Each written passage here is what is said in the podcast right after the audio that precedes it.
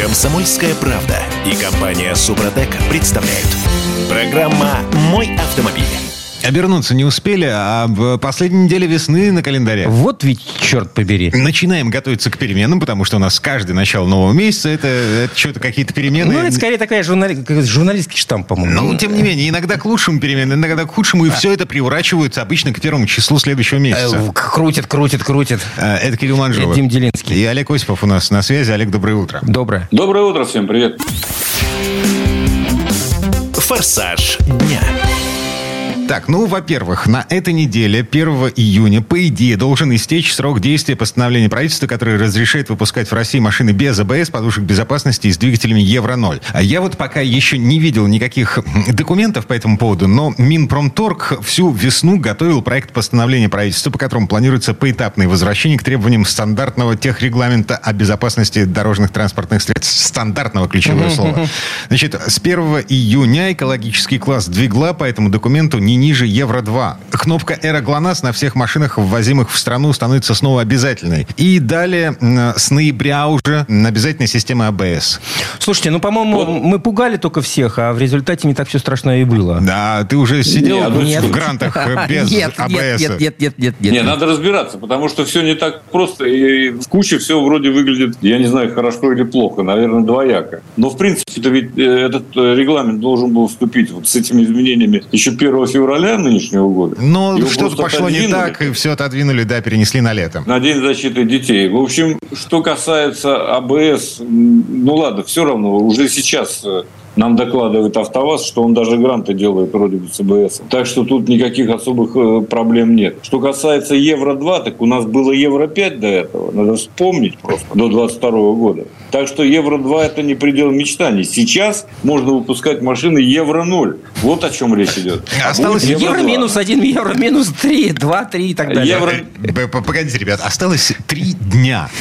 М, Ну, ладно. Три дня до того момента, когда э, должно вступить в силу новое постановление правительства, которое запрещает двигатели Евро-0 и вводит э, обязательно ми- минимум Евро-2. Ну, слушай, это вообще не ахти что, так сказать, э, Евро-2. Тот же АвтоВАЗ выпускал автомобили, соответствующие, так я мягко скажу, в целом Евро-5. Это были «Жигули»?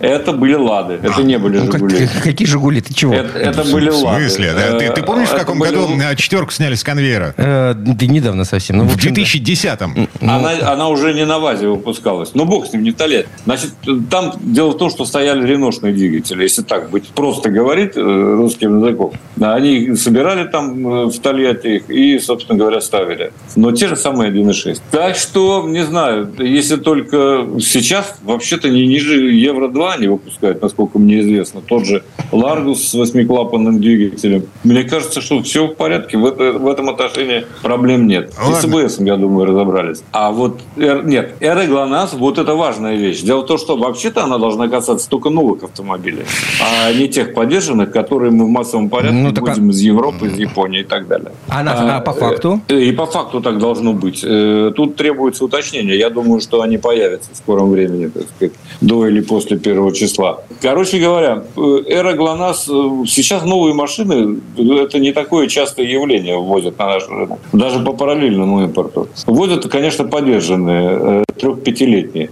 Вот это вот в массовом порядке. В этом отношении там вроде бы ничего не изменяется. А о каком тут еще есть, э, э, речь идет об упрощенном э, требовании на ввоз автомобилей из дружественных стран, я что-то об этом ничего не слышал. Какое там упрощенное особенно требование. Ну вот как раз по Да. кнопке «Аэроглонасс». Ввоз машин э, А, из-за ну, границы, да. Мгм. Ладно. Ну, может быть, может быть. Не знаю, Эра ГЛОНАСС, э, сколько... В общем, они сейчас должны ставить, ставить уже недорого. До 30, до 50 тысяч. Ага. Еще любопытное, мы с интересом ждем новых справочников Российского союза автостраховщиков, потому что в июне истекает срок действия предыдущей версии этих э, справочников, по которым рассчитывается стоимость ремонта по ОСАГО. Действующие на сегодня версии э, запчасти в среднем дороже на 19%, чем в марте прошлого года, на 6% дешевле, чем в декабре. Ну, просто потому что рынок более-менее стабилизировался. По, по крайней мере, наши власти так утверждают. То есть фактически для э, автовладельцев нынешняя редакция, она предпочтительнее. Вот. С другой стороны, сами автосервисы подсчитали, что средний чек на ремонт по итогам первого квартала вырос на 21% по сравнению с первым кварталом прошлого С чего года. бы это? Ну, просто потому что запчасти подорожали. Некоторые из них. А это же средняя а секунду, температура рынок-то стабилизировался. Не совсем. Ну да. Вот. Тут, кстати, с запчастями могут возникнуть еще новые проблемы, потому что э, в Госдуме созрело предложение к правительству запретить польским грузовикам перевозить товары по России. То есть пересекать границу можно, но до ближайшего таможенного терминала. Перегружай и на другой автомобиль. да. Замена тягача на российский, перегрузка, да. Цель всего этого удар по польскому бизнесу. Так, а мы тут при чем? А потому что логистика увеличится еще на одно плечо, и А, все как правило, подорожает. эти польские фуры не возили ничего в Россию, они ехали через нашу страну транзитом. Ой-ой-ой-ой-ой-ой. Ну-ну-ну-ну-ну-ну-ну. Врешь, врешь, врешь, врешь. Я не вру, я читаю федеральные новости, между прочим. А, зашибись. А, Олег, какова вероятность того, что эти фуры с м, подсанкционными товарами доезжали до границы Казахстана? Это маловероятно. Но могли. Но могли доехать, так сказать. Кстати сказать, э, это все, вообще-то говоря, работает против э, нас, автомобилистов. Да? Потому что все они везли, э, и контрафактные, и не контрафактные. М, В большинстве своем оседало, конечно, в нашей стране. Я не знаю, зачем это нужно. Кстати сказать, водители были не столько польские, сколько белорусские на этих фурах. Вот, кстати, Как да. пишет Автоньюз. Да. То есть а, Э, это, это даль- дальнобойщики, которые э, только зарегистрированы в Польше и Друзья получили мои, польскую транспортную Друзья, лицензию. вы открываете мне глаза на этот мир. Спасибо вам огромное.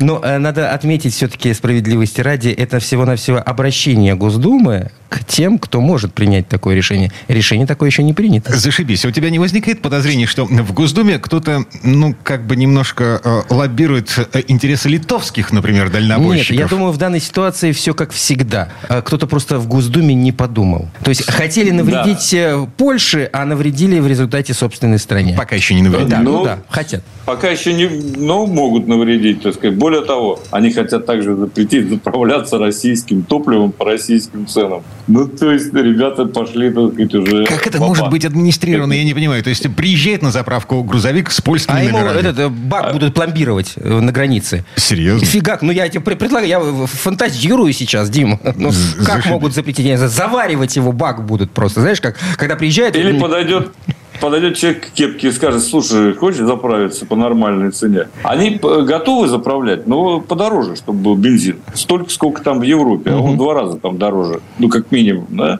Э, Примерно в два раза. 118 в пересчете в Польше на наши деньги, а у нас 57 вроде бы.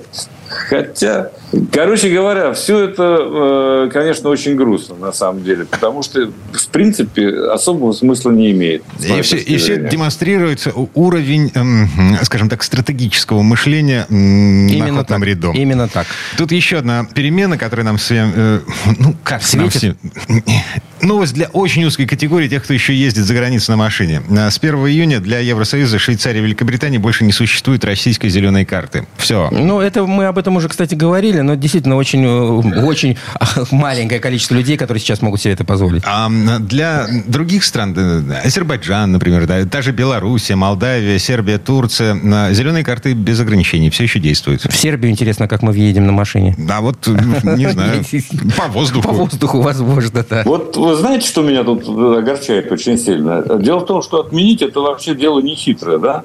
А вот обратно разрешить, вот это дело хитрое будет, я так понимаю, когда бы это ни было. Рано или поздно это будет, безусловно. Ну, Олег, это не только Вот, зеленой ну, карты касается, это касается очень и Ну, очень многих конечно, вещей. Конечно. Очень многих, многих вещей. Я, кстати, пользовался зеленой картой не раз. А кто в Петербурге не пользовался? выезжал. Я постоянно А кто, этим... как- да, кстати, а кто в Питере не пользовался? У меня Вот она вопрос. стабильно в бардачке валялась. Вот теперь она валяться не будет, а Нет. будет стоять в рамочке и висеть на стене. Э, В качестве, да, Как и- память. интересного, В да-да-да. качестве памяти. память. Документ Да, ну, эпохи. э, слушайте, а вообще вот, э, если можно, на секунду я вернусь к польским грузовикам. В принципе, Россия имеет такое геополитическое положение. Просто на одном, только на этом положении можно зарабатывать хорошо, организовав, организовав трафик из Европы в Китай и обратно. Вот чем надо заниматься на самом деле. Ну так наши власти и строят Да, транспортный бороться коридор. Это, это транспортный коридор, о чем, кстати, Мишустин, Конечно. будучи в Китае, говорил в Шанхае на днях. Мгм. Ну, он в Шанхае говорил, но как, как с этим согласуется эта идея не пускать польские фуры, да, и так далее. Ну, то есть, э, ну, мел- ребята, мелкую гадость мы сотворим полякам в связи с тем, что они такие... э, Русофобы. Вот. А, а мы сами построим вот эту самую дорогу, а, значит, от Москвы до самых до окраин. Это будет дорога многополосная, скоростная, самая современная, супер-пупер в мире. И, и Не, это- ну это действительно здорово, на ней действительно можно зарабатывать, в общем-то. Понятное дело, да, одна инфраструктура может принести триллионы долларов в казну, не рублей даже, если заняться этим всерьез. Но, впрочем, это так, э, это, так сказать, из области мечтаний. Так или иначе, мы запасаемся попкорном в ожидании 1 июня. Это не только День защиты детей, но и день некоторых перемен в жизни автомобилистов в нашей стране. Вот. А время этой четверти часа к концу подошло. Олег Осипов был у нас на связи. Олег, спасибо. Хорошего дня. Всем удачи на дорогах, пока. Ну, а мы вернемся буквально через пару минут. В следующей четверти часа к нам присоединится Юрий Сидоренко, автомеханик, ведущий программы «Утилизатор» на телеканале Че. И поговорим о том, что делать, если чужая машина перекрыла вам выезд. Комсомольская правда и компания Супротек представляют. Программа «Мой автомобиль». А все пробовали поднимать машину руками? Ты что, с ума сошел? Нет.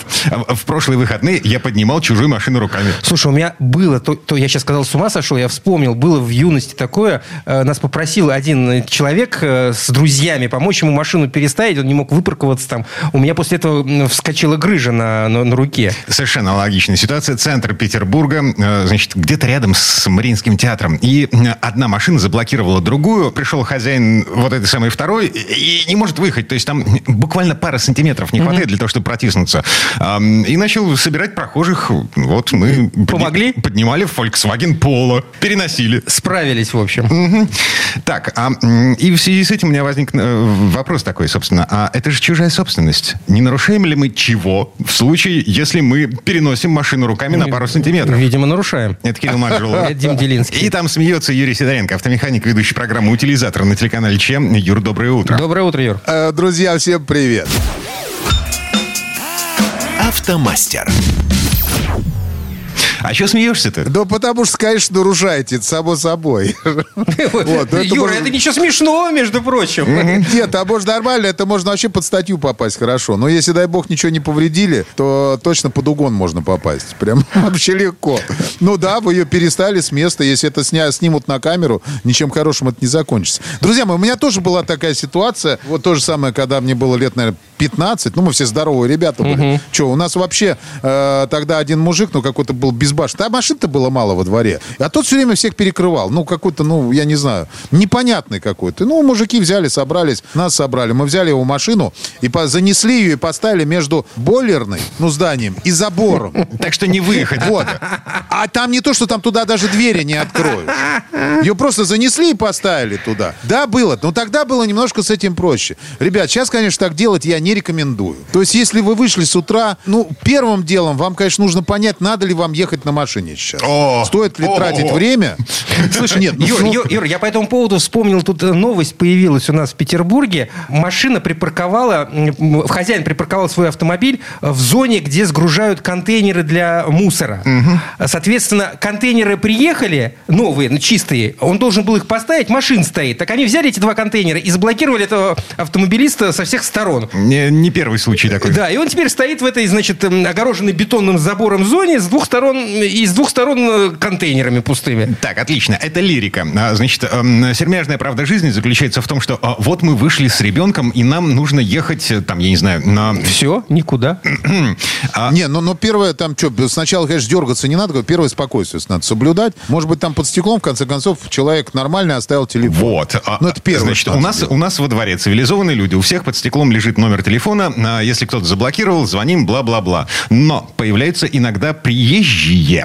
Не скажу, из какого региона. И вот этот трендец э, неделю однажды такой стоял. Неделю. Неделю? Ну, это вообще, вот это, конечно, беда, Вот. честно говоря. Звонки в 112, звонки в управляющую компанию, звонки куда бы то ни было на, в поисках. ну, найдите, в конце концов, этого хозяина этой машины. Э, Мы сами с ним Видимо, договоримся. тебя отправляли по известной дороге. Да, вот... В известное путешествие. Э, э, Как это? Вы знаете новую дорогу вот туда, да? Нет, не знаете? Идите старой. Да. Слушай, ну здесь очень прос- ну, простой вы- выход, который надо делать. То есть, естественно, ну, можно походить, поузнавать по квартирам, но если он неделю стоял, это что-то много. Так-то, если вот вас заблокировали, нет телефона. Бывает такое. Если это, например, конторская какая-то машина, там, ну, там, доставка, например, или, ну, на которой сбоку телефон написан. Ну, такое бывает. На службу доставки, например, телефон.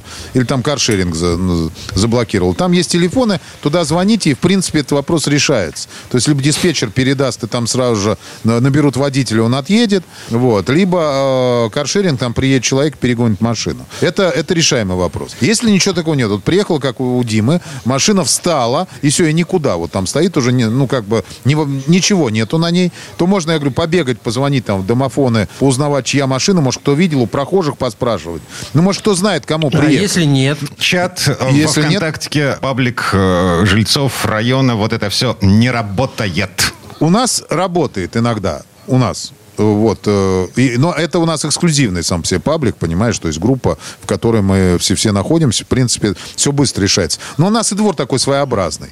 Вот. А, а если не получается, все, ребят, ну только звонить надо. Звоните 112, э, звоните в полицию, вызывайте. Потому что э, многие думают, что есть миф такой, что вы туда позвонили, они сами всех найдут. Не, миф такой, что, знаешь, что э, дадут номер телефона владельца. Никто ничего не даст, конечно. Никакого А номера телефона не имеет ну, права. а чем они это могут помочь в А, этой ситуации? эвакуатор во двор они не пригонят. делать. Участковый. Э, наряд. Наряд. Наряд милиции. ГИ и БДД. Приедет. Все, они... Ну, они приедут не быстро. А что, а что нарушает в данной ситуации тот человек, который заблокировал, например, Диме машину? А могут ли эту машину эвакуировать? Мне пофигу, что он, ш- нарушает. он нет, а и он, ее могут эвакуировать только в том случае, если он что-то нарушил.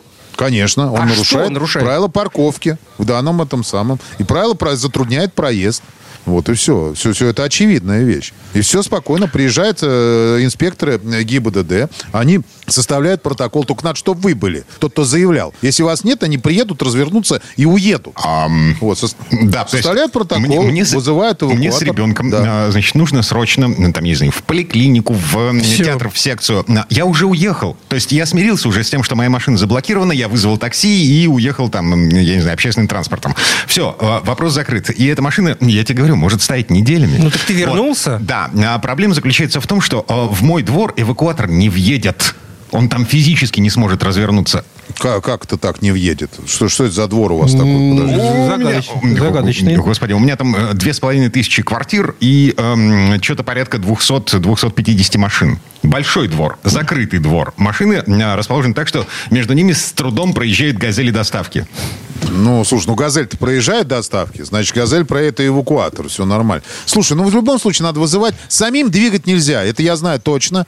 Тем более повреждать машину, там, поливать краской, царапать, э, шины спускать и так далее. Нельзя этого делать, потому что за это может самому присесть. Вот, а этот, э, ну, козел, который так встал, ну что, ну что, только единственное, что надо вызывать сотрудников, либо на крайняк сделать фотографии и отправить их на сайте ГИБДД, э, как, ну, прием обращений там есть. Туда отправляете, э, фотографии прикладываете, пишите, что тогда-то, тогда-то, по такому-то адресу. Ну, то есть описывайте, что произошло. То, что он мешает движению, он перекрывает движение пожарным машинам, э, скорой помощи, тра-та-тара, вот так и так. Просьба принять меры. Поверьте мне, они примут меры, там быстро принимают. То есть его, его заочно оштрафуют и могут вообще на штрафстоянку отвезти. Вот, например, в Москве точно отвезут, прям вот бегом такого человека, потому что его выдернут оттуда, приедут сотрудникам полиции, все нормально сделают, опечатают, поднимут и увезут. Вот. И будет человек бегать, потом А, собирать. Ключевой момент, то есть это эвакуатор с манипулятором должен быть для того, чтобы вы- вытащить такую машину из параллельной парковки, в конце концов, там, где не подогнать э,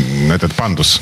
Ну вот. Да, только все это должны делать сотрудники э, власти. Потому что мы это сами не можем делать. Потому что вот так, как, как я рассказывал, как мы взяли, подняли, переставили, сейчас, к сожалению, ну, может, и к счастью. Это вот, самосуд. Да, то есть это, это расценивается как, э, как угон машины. Реально могут расценить и все. И поверьте мне, э, это могут, и реально там статью могут приписать. Хорошую причем. А если поцарапал человека, то вообще это порча имущества.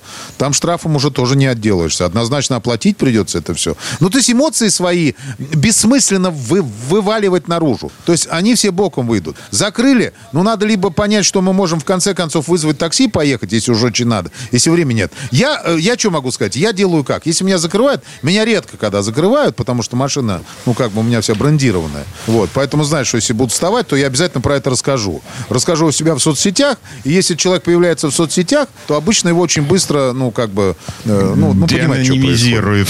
Да, да, да. То есть там поэтому не закрывают. А так вот, если раньше закрывали, когда я приезжаю на, на машинке, там, на пятерке, например, э, на своей, все, ну, перекрывает, ну, все, я вышел, ну, нету. Ну, если телефона нет, то что я буду время тратить? Ну, я прыгнул в каршеринг, доехал быстренько, до куда мне надо. В конце концов, пешком прошелся. Тоже не мешает иногда ходить. а- Вот. А чтобы нервы свои тратить, лечить не хочу.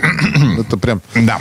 А, м, есть еще чисто теоретический вопрос. Я видел такие штуки, когда люди, соседи, предъявляли друг другу претензии в связи с тем, что им пришлось оплачивать такси из-за закрытой машины.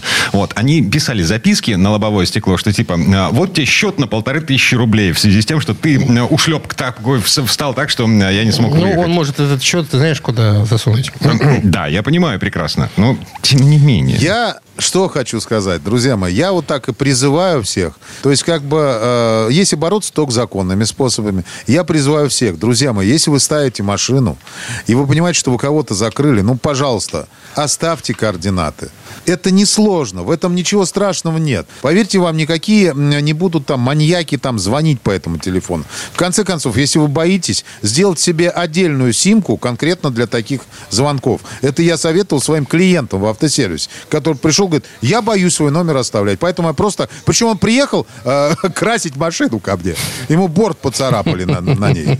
Вот. Я говорю, а что ж ты, говорю, не оставил телефон? А вот я боюсь. Я говорю, ну вот видишь, твоя боязнь вылилась тебе практически в 45 тысяч рублей. Вот на данный момент. Я говорю, в принципе, можно было купить телефон отдельный и симочку туда вставить и прям вот этот номер оставлять, чтобы только он был для этого. И все, ничего страшного не будет. И все будет нормально.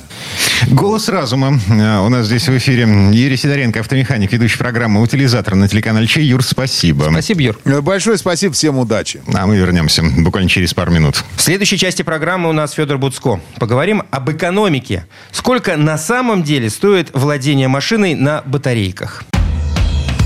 Комсомольская правда и компания Супротек представляют. Программа «Мой автомобиль». А сейчас немножко шаблонов порвем. А, Типа, ездить на машине с батарейками вместо бензобака дешевле, чем на бензобаке. М, Секунду, так вроде бы так э, всегда и было. А вот фигушки, они фотоядные. А, Федор Буцко у нас на связи. Я Дмитрий Делинский. Я Кирилл Манжула. Федь, привет. Доброе утро. Доброе-доброе. Тут есть еще один шаблон по поводу того, что легковая машина с полным приводом лучше, чем легковая машина без полного привода, но к этому чуть-чуть позже. Дорожные истории. Так, ну а прямо сейчас э, про электрички. Э, В Петербурге, например, м, 1 киловатт-час стоит э, 22 рубля. Да, да, в этом плане получается дороже. Что у нас еще осталось? Транспортный налог на электромобили не отменили. Бесплатная парковка. Все. В зоне, в зоне платной парковки. Ну и техобслуживание. Ну, заряжайся у дома. А, не, погоди. А, Будет тебе дешево. Тебе не нужно заезжать э, на замену масла, фильтров, вот этого всего. Вот. Дешевле? Дешевле. Дешевле и, главное, ну, проблем просто меньше. Вообще ресурсные довольно эти моторы. Э, Многие уже есть активисты, которые на этих Теслах там по миллиону, да по 2 миллиона уже километров проехали. Ну, то есть, она работает и работает. Электродвигатель. Классная штука. Все здорово. А, И вообще считалось, что на этом еще и сразу можно сэкономить. Сейчас провели в Европе исследование э, такое довольно широкое, и выяснилось, что не очень-то экономится. То есть, если а, мы берем два автомобиля, сравнимых по классу, ну, например, там Opel Corsa Corsa или Fiat 500. То есть речь идет о компактных или даже субкомпактных автомобилях. Там, Volkswagen Polo или Volkswagen E-Up. А, то с ДВС он стоит 15 тысяч, а с электромотором 30. И вот эту разницу должны были окупать не только значит, ваши хорошие мысли о том, что вы природе вред не наносите, но и то, что вы, соответственно, меньше тратите на владение автомобилем, на обслуживание автомобиля и так далее. И выяснилось, что даже если задрать цены ископаемого топлива, вот, считать их по максимуму, ну, типа 2 евро за литр, о, господи, надеюсь, у нас такого никогда не будет, и, допустим, Все к этому электричество по нижней планке э, 40 центов за киловатт-час, о, господи, надеюсь, у нас никогда такого не будет. Вот. То, соответственно, все равно это ну, не сходится бухгалтерия. И дело в том, что вот по- помимо а, э, всего прочего, есть еще вопрос уценки этих автомобилей. А что-то пока электромобили очень сильно уценяются, быстро теряют в цене. То есть, Ликвидность. это, конечно, во многом связано с тем, что такие машины покупаются ну, с помощью субсидий, а вот кто их уже покупает на вторичном рынке, уже этих субсидий не видит. И, соответственно, из-за этого цена там довольно сильно падает. И, в общем, выгадать на маленьком электромобиле нельзя. Вот если вы большой покупаете, на который будет какой-нибудь огромный налог, в случае, если он с э, двигателем бензиновым, дизельным, а вы покупаете электрический какой-нибудь Mercedes EQE там, или Tesla ту же, то вот тут уже экономия некая прослеживается, в том числе по налогам. А мал- малыши пока нет. Ну, то есть, ну, короче, электромобили, они как бы наступают, но, но вот это, это наступление, которое очень широко анонсируется, оно пока такое не массовое. Во-первых, не хватает машин в ряде классов, э, ну, например, там универсалов нет. Или, э, ну, и вот, собственно говоря, невыгодно пока покупать маленькие. Подожди, нет ни одного электрического универсала? А, да. Один есть. Один. Я помню, ты говорил про какой-то. Э, Про какой-то ты Его говорил. делают китайцы под э, бывшей британской маркой MG. Обещают, что скоро появится еще много у кого. Но пока нет, потому что все вот... Ну, сейчас же все кроссоверы делают. Поэтому кроссоверов, вот, пожалуйста, выбор огромный электрических. Мгм. Значит, Побольше, поменьше, покруче, подороже, побыстрее. Ради бога, что хочешь. Насчет экономии. Я просто задумался внезапно, а на 120-130 лет назад, что было дешевле во владении обслуживания? Лошадь с каретой или эм, э, машина с двигателем внутреннего Ты сгорания? думаешь, кто-то читал об этом? Кареты, кареты были очень дорогие. То есть хорошая карета могла стоить, как уже такой небольшой домик. И это, это, было, это было очень дорого. И вот когда вы видите где-нибудь в музее такую роскошную, золоченую, а, в стиле, значит, э, фаэтон э, со всякими э, рессорами и большими колесами на кожаных ремнях подвешенную эту самую карету, то знаете, что она стоила целое состояние. Так, погоди. А, хорошо, не карета, телега. Телега ломо- э, Слушай, ну, мне кажется, это немножко некорректно, потому как после этого все-таки господин Форд придумал конвейер. Э, А те- телеги и кареты на конвейере не собирались. Короче, в Ну, люди стали жить в городах, уже в городе, уже на каком-то этапе было неудобно держать еще, еще и там конюшню, еще и каретный сарай, и это все, все становилось все сложнее и сложнее. Потом технологии э, строительства вышли на такой уровень, что люди стали жить в, в- в домах этажей так по 5, а то и по 6, и ну уж какие тут э, кареты, что для лошадей уже парковки не найдется. Э, Вон, выходишь из нашей редакции, заворачиваешь за угол. ну И вот. там что, карета стоит? Нет, не, не стоит карета. На въезд в каретный двор. Так а тут каждый двор у нас э, в Петербурге, если говорить о центре, въезд в каретный двор. Пятиэтажные дома, а, старая застройка дореволюционная. Ладно, не суть. А, Давайте все-таки смотреть в светлое будущее а, и в, нас- в наше настоящее, не очень светлое.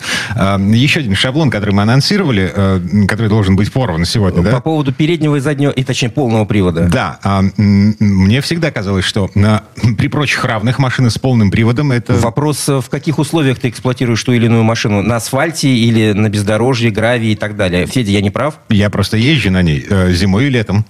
Друзья, да все, все вы правы. Тут просто еще одно смешное исследование европейское, где говорится, что ай-яй-яй, посмотрите, у нас все больше машин становится полноприводных, а это же может и нехорошо, а что-то нехорошего.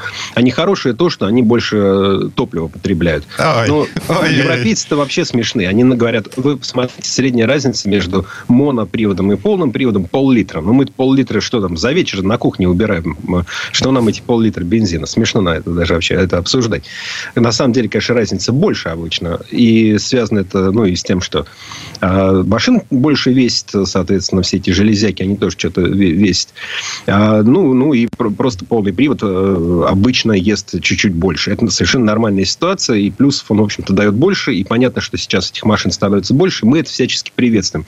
Потому что если сейчас в Европе, скажем, в Германии каждый четвертый автомобиль продается с полным приводом, вполне вероятно, что через три года он, например, поступит на российский рынок БУ автомобилей. Так пусть он будет полноприводным, я только за. И я, двумя А, руками. да, да. А, а связано это еще и с тем, вот эта полноприводность наступающая, что машины становятся более мощными, и просто трудно реализовывать большую мощность двигателя, имея только два ведущих колеса. Маловато. Лучше на четырех. Быстрее разгоняется и просто комфортней. Я вот вспоминаю, был когда-то давно у меня на тесте Saab э, Turbo, кабриолет желтого цвета, прекрасная тачка.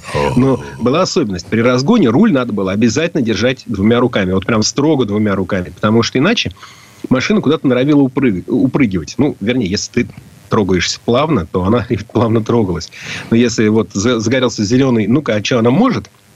То передние колеса начинали рыскать по дороге. Они как бы искали, за что зацепиться, да, за какую поверхность. Они так подпрыгивали, как мячик такой немножко. Лево-право, лево-право. Вот, поэтому э, действительно с полным приводом ездить комфортнее. Это не только зимой там, по снегу выгребать, это и на скользкой дороге, э, когда ты едешь, и дождь. И, в принципе, с полным приводом это э, безопаснее. Поэтому я, вот у меня, к сожалению, сейчас нет. Так что, Дима, автомобиля. шаблон остался на месте. А, Но для экологии это... Ну, тут даже, ну, не знаю, для чего экология, не экология, Ну, экономика. экология. Можно говорить о том, что в машине, когда больше железяк, значит, больше есть детали, которые могут сломаться. И когда автомобиль выходит э, за горизонт вот этой самой трехлетней, например, гарантии производителя, то, в общем, ну, возможно, вам чуть-чуть больше придется тратить на его обслуживание. Но это не такая принципиальная разница. Поэтому, если есть возможность купить легковой автомобиль с полным приводом, то, ну, флаг в руки. Мгм. И барабан на шею. Так, а, э, две минуты, две с половиной минуты до конца этой четверти часа. Ам, У нас есть еще одна смешная тема. 2 миллиарда рублей за одно парковочное место. Это вообще о чем?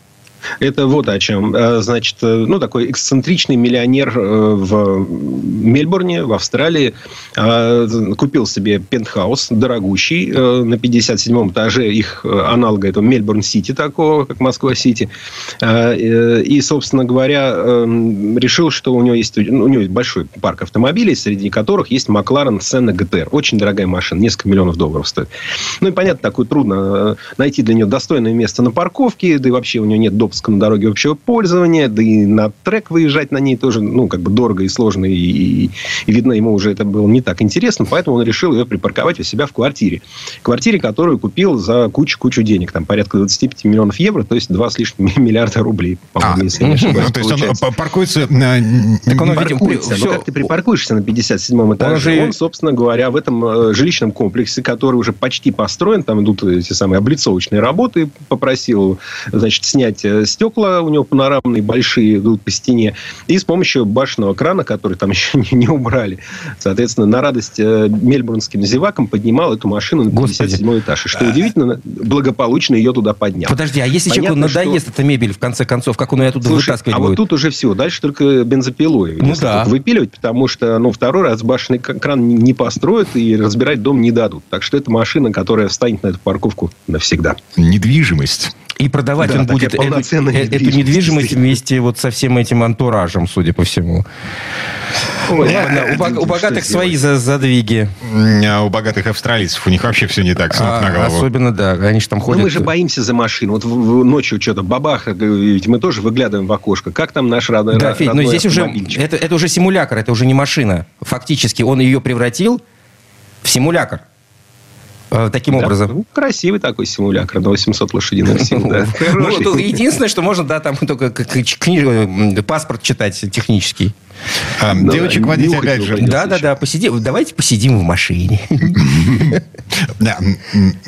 Прокатимся по моей квартире. чисто теоретически. Вот я тоже об этом подумал. Значит, завести... Завести-то он ее может, ты представляешь, на 50-м каком этаже. Система вентиляции думаю, должна быть мощной. технические жидкости надо сливать будет и по соображениям безопасности, и просто, ну, по соображениям запахов. Ну да, согласен, согласен. Ну, главное, чтобы он об этом догадался. Так, ну ладно. А, э, Время этой четверти часа к концу. Эм, Федор Буцко был у нас на связи. Федь, спасибо. Спасибо, Федь. Хорошего дня. Всего доброго. А мы вернемся буквально через пару минут. В следующей части программы у нас журналист и летописец мирового автопрома Александр Пикуленко. Послушаем историю о еще одном признаке заката эпохи. Заряженные хэтчбеки уходят в прошлое.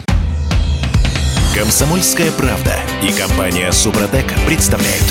Программа «Мой автомобиль». А это мы вернулись в студию радио «Комсомольская правда». Я Дмитрий Делинский. Я Кирилл Манжула, и в этой четверти часа у нас традиционная история от Александра Пикуленко. Есть такая категория автомобилей «заряженные хэтчбеки». И они доживают последние дни, потому что новые экологические требования, Евро-7, вот все это, даже Ford Focus RS уже подтвержден как одна из первых жертв. Но правда в том, что эта категория автомобилей на самом деле уже довольно давно мертва. Сегодняшний Меган RS, Leon Купа или Civic Type R, без сомнения, очень впечатляющие машины, но они имеют мало общего с первоначальной идеей ход хэтча, которая заключалась в том, чтобы взять простой семейный автомобиль, городской хэтчбэк, и сделать его намного веселее, намного быстрее. Первые такие машины были легкими, маневренными, практичными и, прежде всего, доступными по цене. Ну а сегодняшние тяжелые, все более сложные, слишком неудобные для семейных нужд, и, ну и в конечном итоге они стоят столько же, сколько машины премиум-класса. Так что остается только вспоминать те времена, когда ну, мужчины были настоящими мужчинами, женщины настоящими женщинами, а ход хэтчи произведениями технической мысли. Слово Сан Санычу. Предыстория. Лянча Дельта, Гольф 2, Рено 5. Это звучит, как будто бы вернулись скучные 80-е. Но кто так думает, может быть очень удивлен, как только заглянет под капоты этих машин. И тем более, если запустит их двигатели. Вот они, настоящие герои того времени. Ну, может быть, на первый взгляд они не производят очень сильного впечатления. Но тот, кто немного понимает в автомобилях, сразу заметят, что это не обычные версии моделей, которые заводы делали тиражами в сотни тысяч штук. Особенно Renault 5 Turbo, Lancia Delta Integrale и Audi Quattro с их нескромными воздухозаборниками и большими спойлерами. Как бы сигнализируют нам о том, что за рулем этих автомобилей вас ждут незабываемые впечатления Хотя, конечно, понадобятся некоторые навыки, потому что здесь нет электронных помощников, и рассчитывать можно только на себя. Вот так когда-то давно, когда адреналин в крови зашкаливал, а вопросы финансирования и экологии не стояли так остро, появился он, Рено 5 Турбо, дитя автоспорта. И смотря на это чудо, понимаешь, насколько он безуменно горяч был тогда и интересен сейчас. Глядя на эту машину спереди, мы видим обычный Рено 5. Но сзади именно в нем смысл. Поклонники этой модели, вероятно, скажут, что здесь вы видите породистый гоночный автомобиль. Те же, кто видит ее в первый раз, скорее увидят образец гаражного тюнинга. В любом случае, Renault 5 Turbo привлекает внимание. Его история началась в 1980 году. Отцы модели сразу после ее рождения объяснили – что в этой машине все наоборот, все по-другому. Прежде всего, боевой раллийный аппарат был превращен в автомобиль, допущенный для движения по дорогам общего пользования, а не наоборот. Небольшой двигатель оснастили турбонаддувом и сильно модифицировали кузов для установки мотора позади задних сидений. Заднюю колею расширили, чтобы добавить узкой машинке устойчивости. Чтобы все было красиво, пригласили известного дизайнера Марчелло Гандини – создателя Lamborghini Countach, он придумал расширенные задние крылья с воздухозаборниками. Да, двигатель в этом Рено находился не спереди, а спрятан в багажник. Там, где чаще всего лежали вещи, был мотор мощностью 160 лошадиных сил, которые в раллийной версии разгоняли до 300 лошадей. И все это выжимали из скромного объема в 1,4 литра. Конечно, турбо здесь работает в старом стиле. До 3,5 тысяч оборотов двигатель кажется довольно вялым. И мало что происходит. Но вот когда турбина включается, хорошо, что сиденья образцовые и многоточечные ремни отлично держат водителя и пассажира. Кроме того, скорость ощущается в нем больше, чем у других конкурентов. Чтобы достичь 160 км в час, этому не такому уж легкому транспортному средству, а весит он 970 килограмм, требуется 21 секунда. А ускорение заканчивается на скорости 200 км в час. Но в любом случае Мне больше всего нравится, как Рено 5 Турбо едет. Нет, я не про комфорт. Этот автомобиль не прощает ошибок, особенно на мокрых дорогах. Рено 5 Турбо – это коллекция всех тех решений, которые в неподготовленных руках могут привести к неприятным сюрпризам. Избыточная мощность, задний привод и короткая колесная база. Этот автомобиль срывается в занос, как никакой другой. И не дает никаких подсказок заранее. Если не почувствовать срыв вовремя, Рено 5 Турбо сразу едет боком. И это скольжение очень трудно контролировать. Но ведь именно поэтому он мне так понравился. Большие скачки в прогрессе автомобильной техники не так чисты. И, как правило, за ним стоят профессионализм или упрямство отдельных людей. Именно так было с полным приводом в Ауди. Человеком, который принес в компанию эту идею, был Йорк Бензингер. И сначала его просто не поняли. Заинтересовался только Фердинанд Пьех. Это стало стимулом к созданию первого Audi Quattro – Платформа Audi 80, постоянный полный привод, пятицилиндровый турбодвигатель мощностью 200 лошадиных сил. И это в трехдверном кузове купе. Внешне автомобиль был довольно незаметным. Но на самом деле он действительно много умел. Особенно на скользкой дороге. И гарантировал незабываемые впечатления от езды. Сидя за рулем Кватро, можно было победить дорогие и мощные спортивные автомобили, особенно при плохих погодных условиях те, кто испытал это, знал, что здесь Audi Quattro будет доминировать. Кроме того, этот автомобиль сочетает в себе вещи, которые ценят и сегодня. Такие, как комфорт обычного купе и строгость управления. И есть кое-что еще. Сидя за рулем Кватро, любой чувствует себя немного похожим на Вальтера Рерля или Мишель Мутон. И мы можем легко быть быстрее других. А это приятно тешит самолюбие любого водителя. Конечно, во время первой же попытки торможения становится ясно, что даже Audi Quattro на снежной и ледяной дорожке заедет далеко. В буквальном смысле этого слова. За прошедшие годы итальянский бренд многим испортил жизнь на раллийных трассах. И автомобилем, наиболее известным своими раллийными успехами, была Лянча Дельта Интеграле, дебютировавшая в 1987 году. Автомобиль, о котором можно многое рассказать. После серии несчастных случаев со смертельным исходом, дикая и неукротимая даже суперводителями группа «Б» была запрещена. И была придумана умеренная группа «А», для участия в которой нужен был автомобиль с годовым выпуском не менее 5000 штук. В их конструкцию допускалось лишь незначительное вмешательство – Лянча из своего портфолио выбрала модель Дельта в качестве базы, хотя автомобиль во многих отношениях был банальным. К тому же этой модели в то время было уже 8 лет, и технически она была основана на платформе Fiat Ritmo. В 1991 году фирма Лянча выпустила на дороге модель Delta HF Integrale, которая представляла собой полноприводную спортивную модификацию серийной Лянчи Дельта. Машина была сделана по заказу заводской раллийной команды. Однако, несмотря на это, для борьбы на раллийных трассах было создано опасное и очень удобное оружие – автомобиль, на который все конкуренты смотрели с уважением. Я получил в свои руки предпоследний вариант дорожной Лянча Дельта Интеграля – 1992 года выпуска. Без катализатора, но с 210-сильным двигателем с турбонаддувом под капотом. Как и во всех интеграле, мощность передается на колеса обеих осей, хотя распределение мощности обеспечивает передачу большей части крутящего момента на заднюю ось. Стилистически машина выглядит как своеобразная оригами, которая вышла из рук Джорджетто Джуджара. И она действительно уникальна. Мощь этого автомобиля исходит почти от каждой детали кузова. Широкие крылья, горб на капоте или воздухозапорники в бампере, стилистика этой модели говорит сама за себя. Внутри были установлены удобные сиденья Рикара, а на приборной панели постарались разместить как можно больше циферблатов.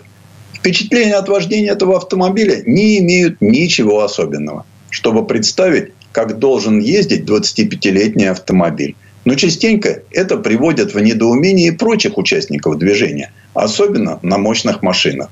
Стоишь на светофоре, тебя окинут непонимающим взглядом. Когда же загорается зеленый, Дельта Интеграле, если заранее не раскрутить мотор, со старта уходит не очень резво. Ну а что вы хотите от двухлитрового мотора с низкой степенью сжатия? Зато, когда турбонаддув включается, тело ощущает очень приличный толчок, и все вдруг оказываются позади. На следующем светофоре на дельту интеграле начинают смотреть повнимательнее. И поняв, что это такое, уже не хотят мериться силами. Надо сказать, что Дельта HF интеграле не самый быстрый автомобиль в мире. Максимальная скорость всего 220 км в час. Хотя в городе и окрестностях этого более чем достаточно. Но разгон до сотни за 6 секунд и полный привод – это что-то значит. Предыстория. Сан Саныч, спасибо. Это был Александр Пикуленко, летописец мировой автомобильной индустрии. И у нас на этом все на сегодня. Дмитрий Делинский. Кирилл Манжула. Берегите себя. Программа «Мой автомобиль».